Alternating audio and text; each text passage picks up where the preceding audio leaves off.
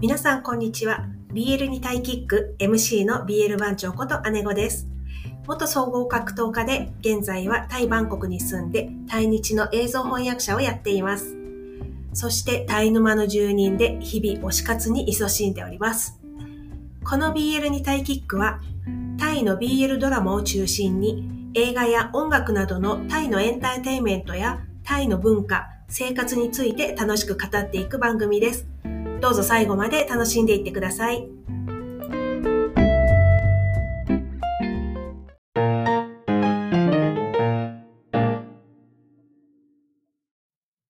はい、本日のテーマは、推しに会えるかもしれない？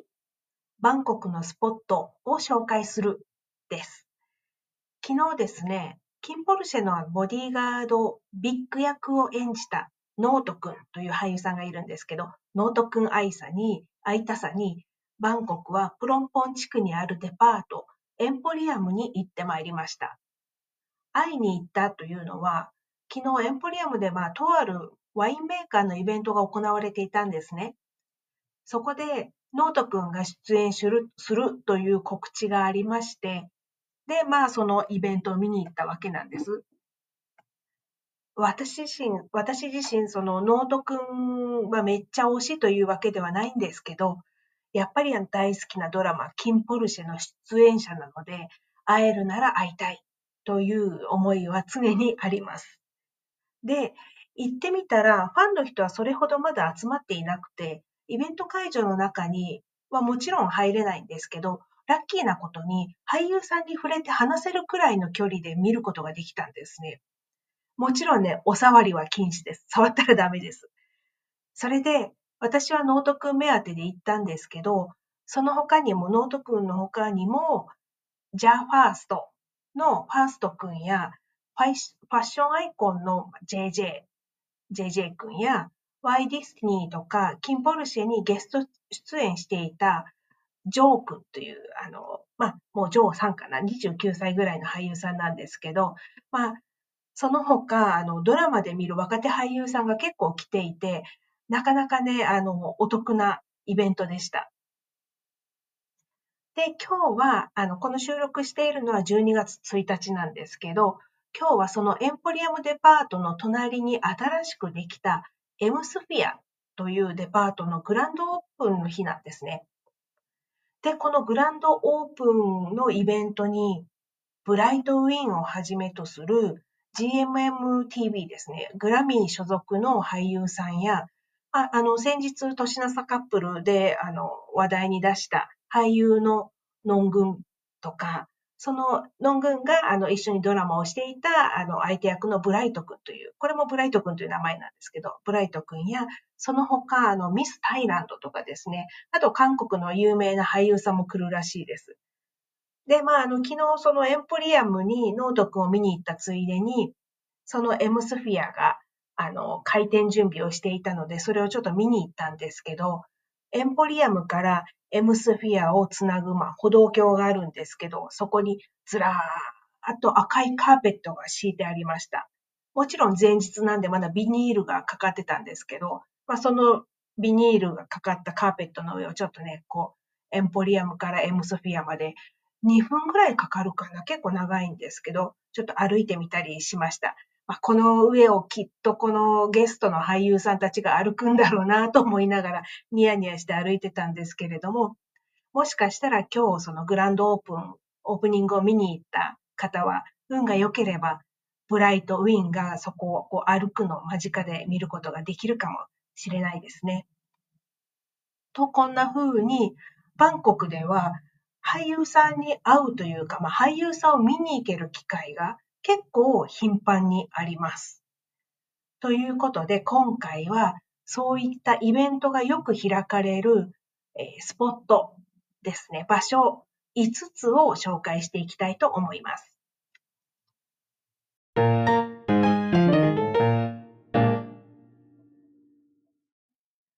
それでは5つサクサクっと紹介していきたいと思います。まず1箇所目は、エンポリアム M クオーテそして M スフィアです。エンポリアムは私が昨日ノートくんを見に行ったデパートですね。で、このエンポリアムは BTS のプロンポン駅に直結した高級デパートです。で、その向かいに M クオーティエがあります。で、そして、まあ、1、2分歩くんですけど、その隣、M、エンポリアムの隣にオープンしたのが M スフィアですね。ここはもうあの隣接しているので、この3つはですね、1箇所と考えていいかなと思います。で、このプロンポンっていう地域はですね、日本人も多く住んでまして、日系のスーパーとか飲食店も多くありますので、結構あの、旅行者の皆さんにも、あの、在住者の、あの、もちろん在住者にもですけれども、あの、おなじみの場所だと思います。で、2箇所目。2箇所目はですね、セントラルワールドです。先端はですね。はい。えー、セントラルワールドは BTS のチットロム駅とサイアム駅の間にあります。チットロム駅からの方が近いですね。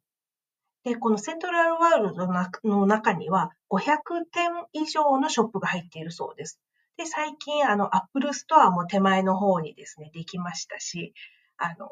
さらにですね、セントラルワールドは年末のカウントダウンのイベントでも有名ですよね。あの、中継をしているのを見たことがある方もいらっしゃるかと思います。花火がどんどんどんとたくさん上がりますよね。で、このセントラルワールドの上階には、あの、もちろんあの、あの、1階の方には高級ブランドも入ってるんですけど、上階の方にはですね、あの、SF ワールドシネマという、まあ、映画館が入ってます。で、そこもあの映画の舞台挨拶とかですね、あの、その他のイベントなんかで俳優さんが来ることが多いです。はい。で、次は3箇所目ですね。3箇所目はサイエムパラゴンです。セントラルワールドは、えっ、ー、と、チットロム駅にありますね。で、チットロム駅のあの次がサイアム駅なんですけども、サイアムパラゴンは BTS そのサイアム駅に直結してます。エンポリアムとか M コーティと同じようにブランドショップがずらーっと並ぶ高級デパートです。ショップとかブランドのイベントがよく開催されされていますので、あの、よくね、俳優さんたちが呼ばれていってるみたいです。で、またパラゴンにも大きなあの映画館とか、あとコンサートが開けるパラゴンホールっていうのがありますので、ファンミーティングなんかで訪れることも、あの、あるかもしれないですね。はい。実際に私はあのジェフのコンサートはパラゴンホールであったのでそこ行ってきました。とても思い出深いです。で、4箇所目ですね。4箇所目はサイアムスクエア1です。サイアムスクエア1。サイアムスクエア1はサイアムパラゴンの真向かいにあるショッピングモールです。サイアム駅を挟んでちょうど反対側ですね。で、このサイアムスクエア1は以前はあの映画館とかですね、あの、若者向けの服屋がたくさんあったんですけども、そこの場所ですね。結構その辺みんな総称してサイアムスクエアって呼んでましたけど、あの、2010年の反政府デモですね、覚えてる方いらっしゃる、多いかなと思いますけど、そのデモで、あの、消失、焼けてしまって、で、その後に、あの、整備されて、再開発されて、えっ、ー、と、2014年ぐらいですかね、にサイアムスクエア1が建てられました。ですので、あの、大学もチュラロンコン大学のもうすぐ隣にありますので、若者向けのお店がすごく多くてですね、で、なおかつイベントスペースもありますので、若手の俳優さんがね、あの、呼ばれることが多いようです。で、最後、5つ目ですけれども、アイコンサイアムです。はい。最後はアイコンサイアムですが、これ、高島屋が入ったことでも話題になった、あの、まあ、今、あの、ご紹介した中では一番新しい、新しくできたショッピングモールです。で、アイコンサイアムの場所は、これまで紹介した4つのスポットとはちょっと離れていて、チャオプラヤー川を挟んだ向こう側にあります。えー、向こう側です。えっ、ー、と、方角で言うと、西ですね。はい、にあります。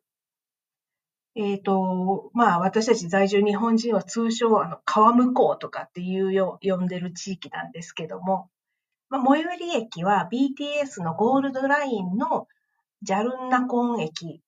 という駅なんですけども、あの、アイコンサイアムにはですね、BTS のサパンタクシン駅から専用のボートが出てますので、それに乗っていく方法が、あの、おすすめです。断然楽しいですしね、ワクワクします。ボートにね、乗っていきますからね。で、アイコンサイアムは川に面して建てられているので、それを活かしたイベントも多いです。で、年末のカウントダウンも今年のですね、3日間ぐらいかな、かけてやるみたいなんですね。で、29日にちょうど私の推しのジェフが、ジェフ・サターが出演するということなんで、ちょっとね、人混みが大変そうなんですけど、行ってみようかなと思っています。ということで本日は推しに会えるかもしれない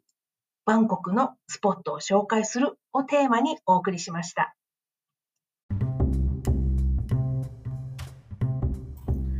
これからもこの番組ではタイの BL ドラマを中心にドラマに出てくるタイ語やタイの文化、音楽、そして俳優さんたちについてあれやこれやと語っていこうと思います。面白いなと思った方はフォローしてくださると嬉しいです。皆さんが気になっているドラマやタイのエンタメがあればぜひ教えてください。また今後の番組をよくあ良いものにするために皆さんの感想をお待ちしています。コメントいただければ嬉しいです。最後まで聞いていただきありがとうございました。それではまた次回お会いしましょう。BL にタイキック、BL 番長こと姉子でした。